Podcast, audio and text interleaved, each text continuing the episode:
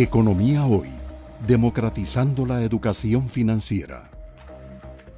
A mí me parece que es muy importante eh, quitarnos las ideologías y en una situación de crisis nadie más que el sector productivo es el mejor aliado del gobierno. La relación de crecimiento económico a recaudación tributaria por cada 1% que sube la producción, la recaudación sube 1.3. Entonces lo lógico es que uno tiene que estimular la producción. ¿A quiénes? El turismo el comercio, el transporte, que son los que más están sufriendo con el tema de la pandemia. Me parece que lo primero que habría que hacer es generar confianza, buscar esa alianza público-privada para ver cómo los empresarios, las familias, eh, se deciden a invertir más en el tanto en que haya seguridad jurídica, incentivos para sacarnos de estas dificultades. Yo creo que el default está lejos porque este, este anuncio con el Fondo Monetario nos va a permitir accesar fuentes de financiamiento que no estaban disponibles antes y que sí nos ponía en serios problemas por el tamaño del déficit, ya digo, el tamaño del hueco, perdón,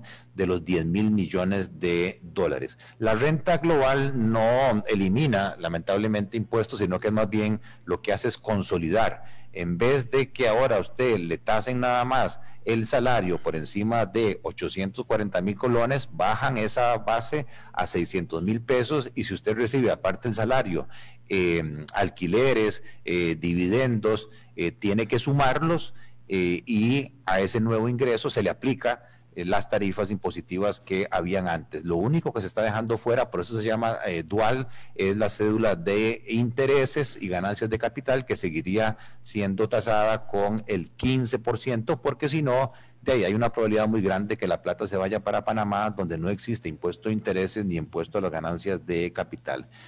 Economía hoy, democratizando la educación financiera.